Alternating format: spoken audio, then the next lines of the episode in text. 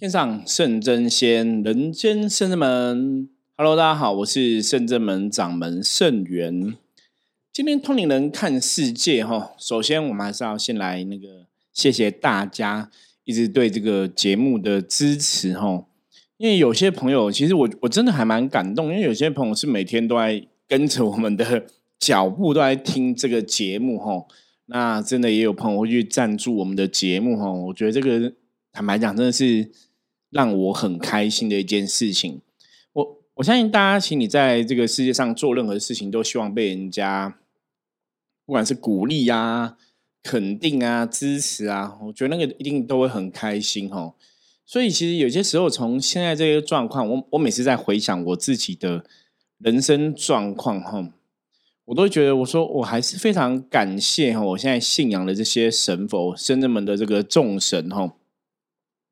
因为我的人生呢，今天其实也是想来跟大家聊聊一些故事啦。因为当然我们发现说讲故事大家比较喜欢听哦，可是就像我们在昨天的节目中提到的嘛，我说因为有些时候，有些时候这种呃故事应该讲就是你的生活发生了很多很多事情，那如果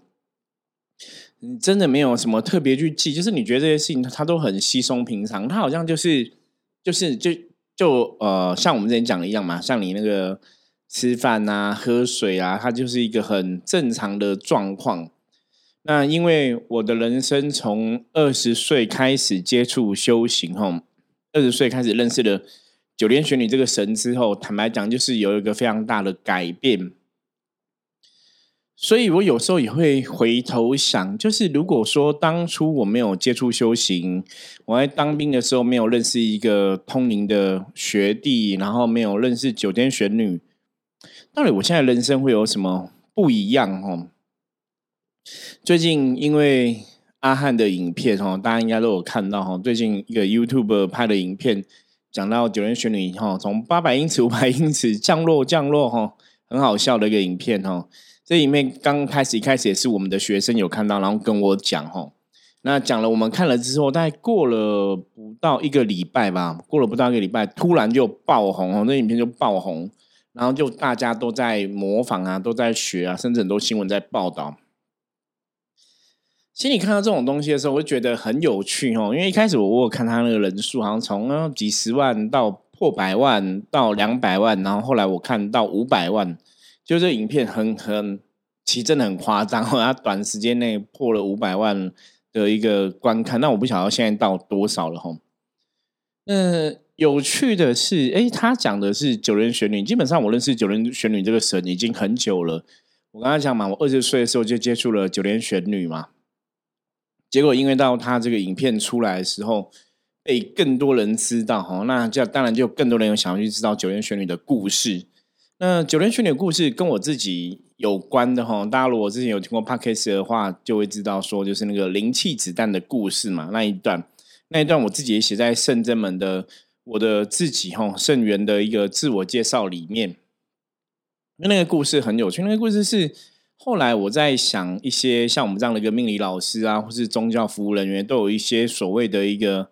密契的经验哦，就是说你。有些朋友哈，以前人家做研究说，有些朋友为什么你们会特别相信宗教这个事情，或是特别相信这个鬼神的事情？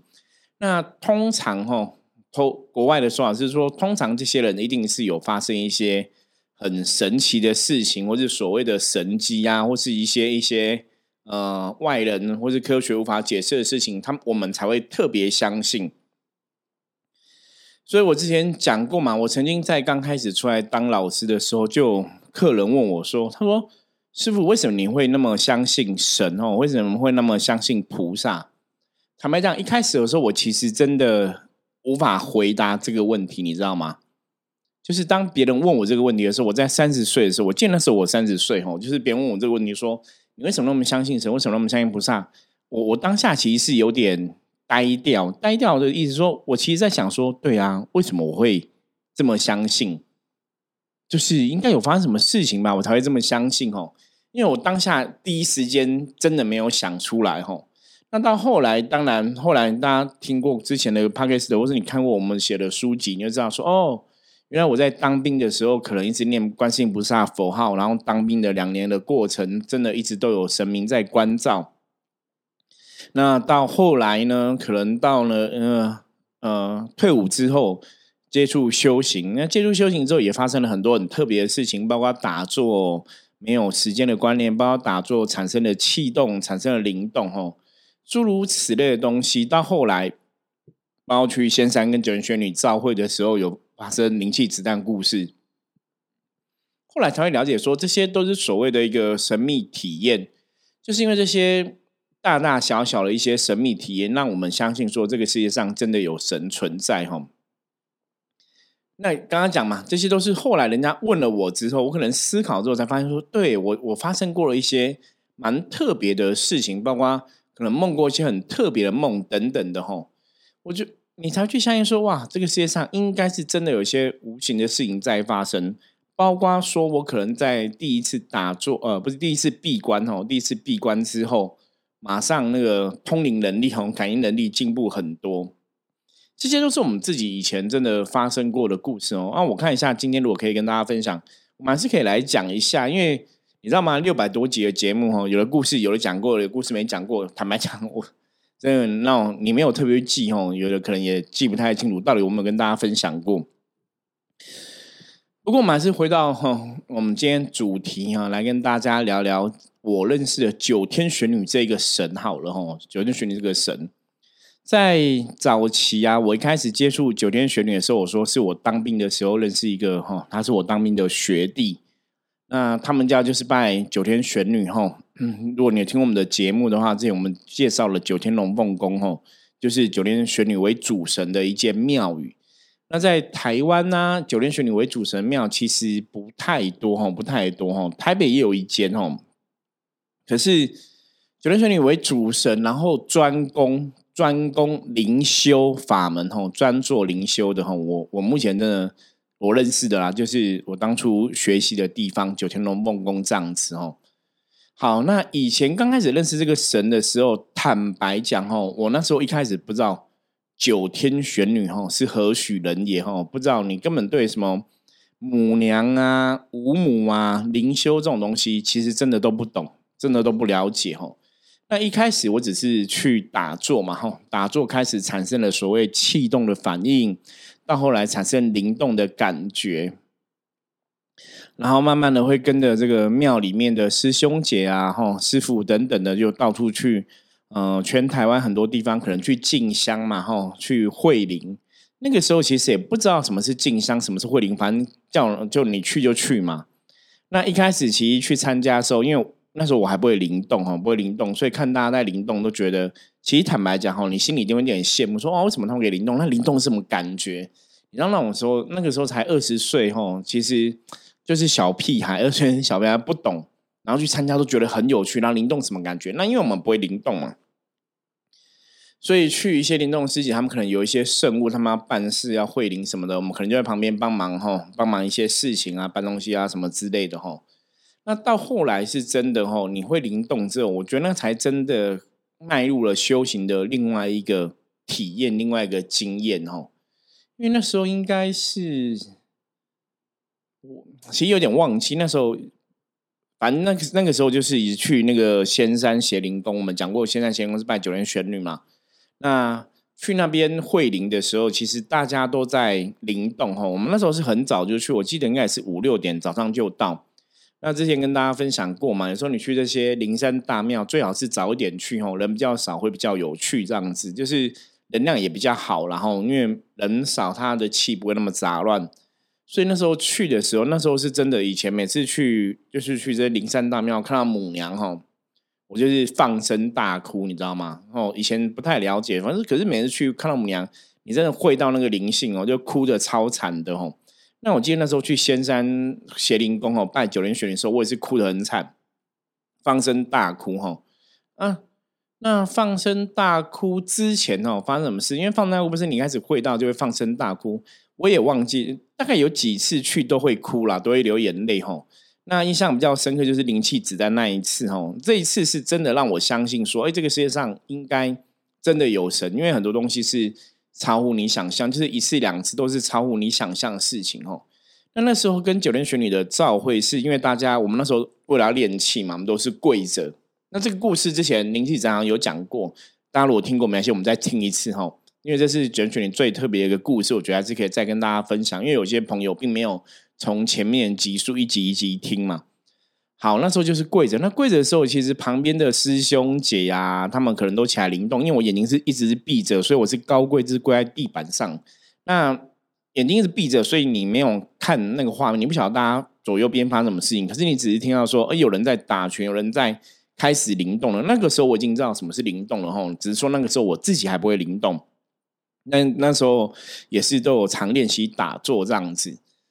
后来跪着跪着，其实你脑袋就是思绪也是飞来飞去啊。那你只会很专注，知道说好，那我们现在就是练呼吸嘛，就吸气吐气，吸气吐气，吼，就没有想很多。可是跪着跪着啊，一方面又怕听到旁边有人在灵动，你又怕滑会被旁边人打到，吼。那二方面是脚又很痛，你知道，因为是高跪姿。可是因为那时候比较年轻，所以可以跪很久不会痛。后来我才知道，我我大概跪了有四十分钟这么久吧，吼，大概跪了四十分钟。那跪着突然到一个阶段，我就觉得哇，脚很痛，脚很麻，就是脚在痛麻，你已经无法分辨是痛还是麻。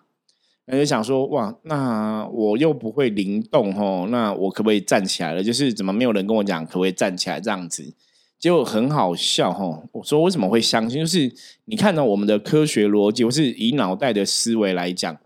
我那时候明明脑袋想说，哎，我脚很痛，可不可以站起来？就我脑袋其实在想说，那我现在可以站起来吗？我现在可以站吗？所以其实我。真的不知道会发生什么事或怎么样，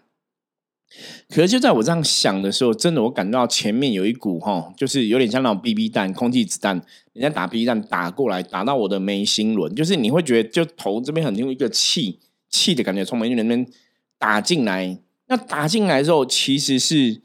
电光石火，那个速度是很快，打进来感觉也很特别哦。那个是你会觉得头有个气打进来，然后我就。倒地嘛，我就因为我跪着，我就倒在地上。倒地上我就很紧张，就我就站起来，我就马上站起来。结果一站起来的，大概同个时间吧，吼，从丹田真的是从丹田，因为那感觉太明显，那不是从我的眉心轮哦。所以那个我会觉得很有缺点，就是它是从我的丹田，从我的肚脐哦，就是肚脐这个位置哦，丹田这个位置，它像那种小宇宙炸裂，大家不可以理解哦，就是它就是。炸开哈，有个东西在丹田那边炸开，然后我我那个感觉气的感觉是非常清楚的，它是上下左右哈，就是那个气感是上下左右这样炸开，炸开之后，所以我的手就自然而然伸出去，形成一个大字形，大家知道吗？就形成一个大字形，因为有手张开，然后脚也开开，这样就成为一个大字形站着人。然后那个当下我还听到那种有点像那种电流的声音，你知道吗？呲呲呲。那种电流声音经过你的耳朵，就是全身是一种就有东西炸开，然后那种气势上下左右跑，可是你全身是在一种很舒服的阶段哦。你说舒麻不会麻，就是很舒服。那当下我只觉得很紧张哦，就呼吸是加快，因为就手手脚都整个大字形张开嘛。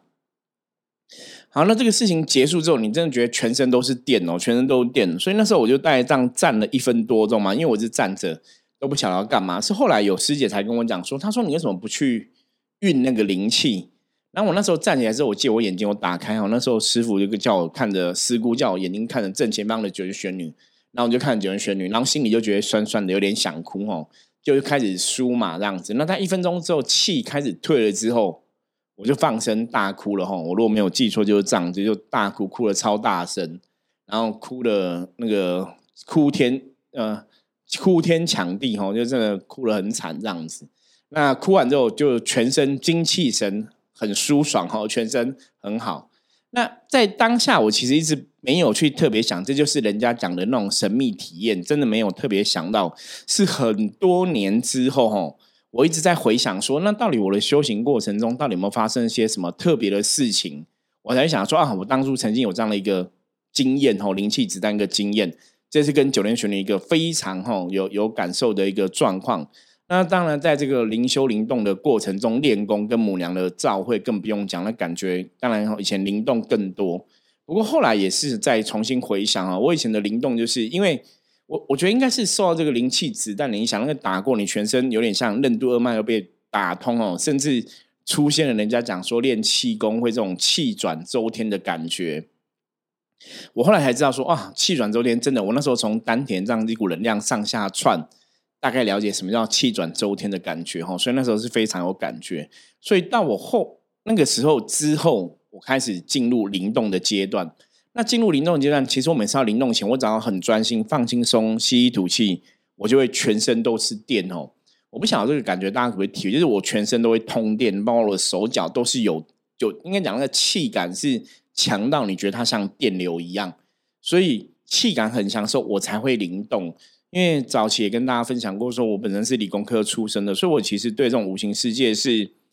很理性看待，而且我不是从小就有感应的人哦，所以我都觉得这些好像是很遥远、虚幻的事情。你根本不晓得你自己在这个部分会有一些什么感受、感应发生。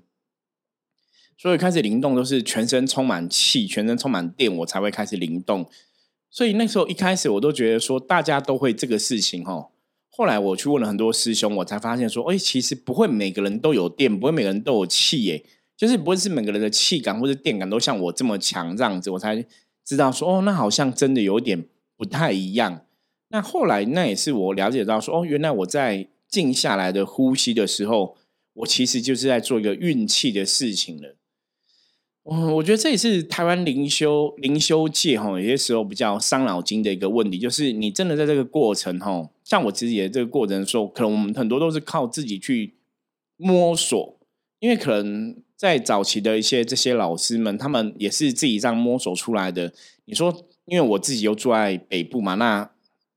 宫庙那时候是在高雄嘛，哈，很远，就是你。不可能真的很常下去学习这样子，所以你下去可能就是灵动啊、办事啊、去帮忙啊什么的吼，所以他没有办法，你真的去去学到，好像跟你上课，像我们现在会上课嘛，好像有教室、有课本、有讲义这样子上课，不是灵修的学习，在早期来讲，真的都是比较透过一种经验的分享哦，经验的传承，就说你自己有什么经验，因为这种东西比较上脑筋是。不是你的老师跟你分享他经验，你就一定会学到，而是每个人都有每个人不同的经验。就你自己有什么经验，其实要看每个人的状况。那你自己的经验如何？经过了之后，哎，你才会有所感受，你才会有有所体会。那也也许你就学到一些东西。所以在那个过程中，我其实自己都是在经验这个东西，在经验之后自己学到。那早期，因为你在灵修灵动方面学到这些东西的时候，是有所感受的时候，其实你也想要找答案嘛，所以就会试着去找一些书籍哈。包括那时候，我我觉得神明真的，现在回回头想起来，你都觉得一路以来，神明真的是循循善诱哈，就是会有一些触机哈。我们常常讲占卜有的触机，是会有些因缘，有些触机让你去知道一些事情。包括我最早期看的一些书籍哈，你就会去从书籍上。可能开始就有一些通灵人写一些书，你会从一些书籍看到一些通灵人的经验。那可能在那时候网络上交朋友的经验当中，你会去认识一些修行的一些前辈啊，修行的师兄师姐，然后你就去跟他聊，跟他分享，甚至也认识其他的通灵老师吼。所以那时候我我那时候的个性真的有点像说，因为我是练理工科嘛，我觉得真的是会打破砂锅问到底。就是我都会去问每个人很多事情到底是怎么的，比方说通灵是什么感觉，然后人家看到画面怎样，什么什么呢？我就会去问的很清楚哦，想要去了解每个状况。那那时候很幸运是这些人都会把他们的知道了跟我讲，所以就从一次经验、两次经验、三次经验，然后有些时候认识到不同的修行老师，甚至有个修行老师会介绍我去参加一些密宗的法会。那你当然你在灵修灵动的过程中，你开始有一些。对能量感受，对对能量有感觉，所以你去参加这些法会的时候，其实有些时候你也是会有感觉的。帮他持这个咒啊，帮他听这个哦，接受这个上师灌顶之类的，你就觉得很有趣，诶，就是觉得很有趣。就现在回想，就是我以前的这些接触的经验呐，其实你那时候真的无法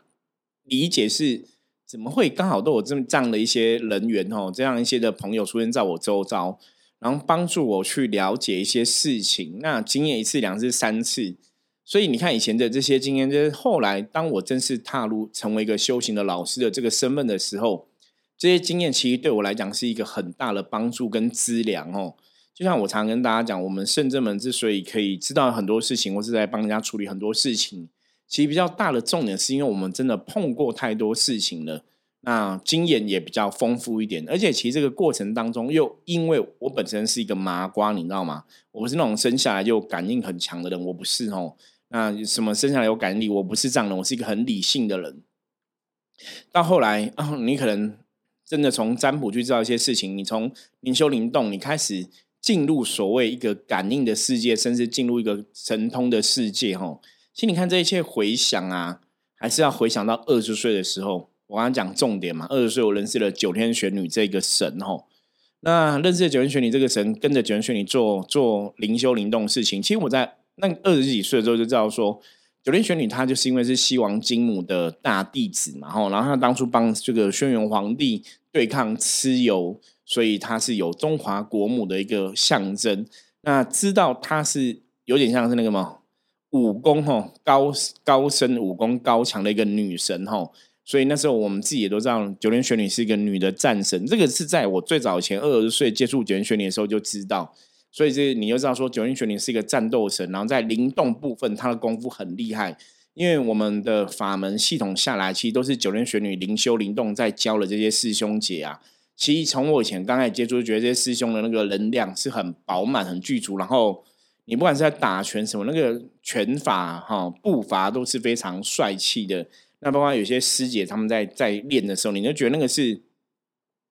比方说以前我都看别的师兄姐，我都觉得真的是男的帅、女的美，你知道吗？就是那种动作，然后那个气质，然后动作，其实都是非常的流利哈。那所以后来我们也跟大家上课过课，也有分享过嘛，说你本灵在动，其实那动动作一定会让你觉得非常是流利、非常利落，哈，是不会拖泥带水，因为能量是一个很顺遂的一个状况。所以在二十几岁的时候就知道九阴玄女是一个战斗神，哦，武功很厉害，然后在灵修灵动法门一直在带领着我们。那早期也有曾经有别的灵修老师说我旁边一直有九阴玄女跟着，哈，还有观世音菩萨跟着，哈。所以九天玄女其实一一路以来一直是我在灵修上面很重要的一个指导老师哦，指导神明。所以我刚刚开始踏入灵修的时候，其实是拜九天玄女为师哦，就是我有做一个认主的仪式，是认九天玄女为师哦，有正式去做这样一个嗯，算是佛教讲的一个皈依嘛哈。所以你的一个皈依，一个依归在九天玄女这边。所以为什么在修行法门中，包括灵动这件事情，到后来我自己成立了。圣真门的这个团体哦，也是九莲玄女一直在教导我们灵修的功课。那早期其实九莲玄女是会降在我身上，那后来我不去采取这种方法，就是因为其实蛮尴尬，你知道吗？九莲玄女是女神，那我是男生，那九莲玄女降在我身上，其实我会唱一些母娘的调啊，然后去牵灵儿啊，牵龙儿凤女哦。那早期就发生这样的事情哦，就是我接母娘嘛。所以我去牵这些龙儿凤女的时候，母娘会在我身上去运转那个能量。那别的朋友，一些新的朋友，他可能对灵修灵动没有经验，朋友吼，他们看到我就会很尴尬。你知道什么吗？我之前就遇过一个女生，她看到我，她说：“师傅，我怎么觉得你像妈妈一样？”她说：“她觉得我像妈妈。”她说：“我可以抱你吗？”那你知道就很尴尬，因为她是女生，我是男生，有没有？我说没关系，那我就拍拍她这样子吼。他说他们就很想抱我，可是他也会克制这样子。那跟我讲这个女生，其实当下其实她男朋友就在旁边，你知道吗？所以我就觉得哇，这有点尴尬，因为不止一个女孩子跟我讲说我像妈妈像母娘哈，就是那时候其实有这样的一个状况。那当然我们现在圣者们的一个发展，其实我们现在有很多女生的弟子、女生的老师在帮忙，我就让他们去做这个动作哈。可是其实因为我是九莲玄女带出来的。学生带出来的弟子，所以那个能量的传承你还是会存在。那到后来，我们其实就是把这个九零九年功课，可能就是我下面有这些女生的老师、女生弟子，他们会去帮忙传承九零九年的功课。那我可能就是在旁边负责一个指导的一个嗯位置就对了。那只是说我也会感觉到九零九年的降临啊，感觉到一些众神降临，那也会给大家一些提点哦。不过以前这是比较特别的故事，因为那时候我都会觉得这是真的假。就是当我去接母娘的时候，对我的确会有母娘的一个形态出现，比方说跳凤啊什么什么之类的。可是我又觉得说，哎，我是男生，这样会有点怪哦。所以后来我是没有刻意再去接母娘，后来就是接男神，男神比较多。那只是说，因为我们是九天玄女的一个传承，所以你当然会去运转这个能量哦。这也是圣人们这个灵修法门哦很重要的一个哦能量的来源呐。所以我们常常跟大家讲说，你在这个灵动灵修过程中，你还是要去了解说这个无形世界到你这个能量来源。你今天有所感应，给你感的神，或是你灵动的这个指导神到底是谁？这还是一个蛮重要的一个部分哦。所以最近看到这个影片，因为九天玄女很红嘛，我觉得我们也新建这样子一个成果哦，终于让九天玄女好像被更多人的知道哦。那最后我想要跟大家分享九天玄女教过我哦一个很重要的东西。我之前其实 p 开始也有分享过，我们说修行人其实有一个东西很重要，九天玄女跟我讲。他说：“修行人最重要是饮水思源，哈，饮水思源，就是说，当你可以饮水思源的时候，你其实对这个世界上一切的东西，你会心存感恩之心，你对很多人都会有个感恩的心在里面，哈。那你有感恩的心有什么好处呢？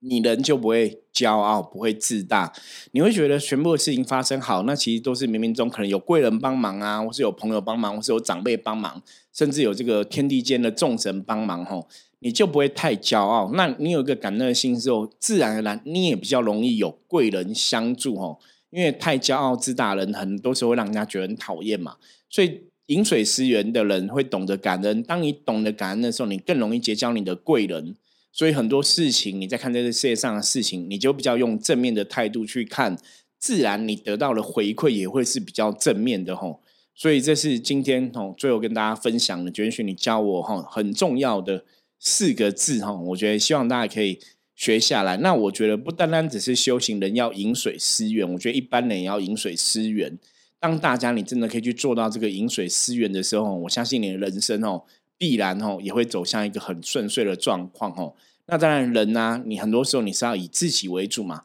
我们要求自己要饮水思源嘛，比方说你饮水思源，你对一些事情有感恩的状况。可是如果对方不领情，或是对方是一个不好的一个状况哦，基本上那也是对方的功课哦。我们还是去做到我们自己的部分哦。那其他事情，我们常常讲，这个人世间的很多事情就是这样子，你只可以要求自己，你无法要求别人。那我们每天问我自己，是不是真的问心无愧？哈，饮水思源在过日子。如果我们真的问心无愧的话，那就好。那其他事情就是。别人的功课就不是我们自己的功课吼。好，那今天简单分享一下九人轩的故事哦。下次有机会再找一些学生弟子来多聊聊一些故事给大家听哦。那我再慢慢来思考一下，我还有发生过什么样神奇的故事哦，再来跟大家聊聊。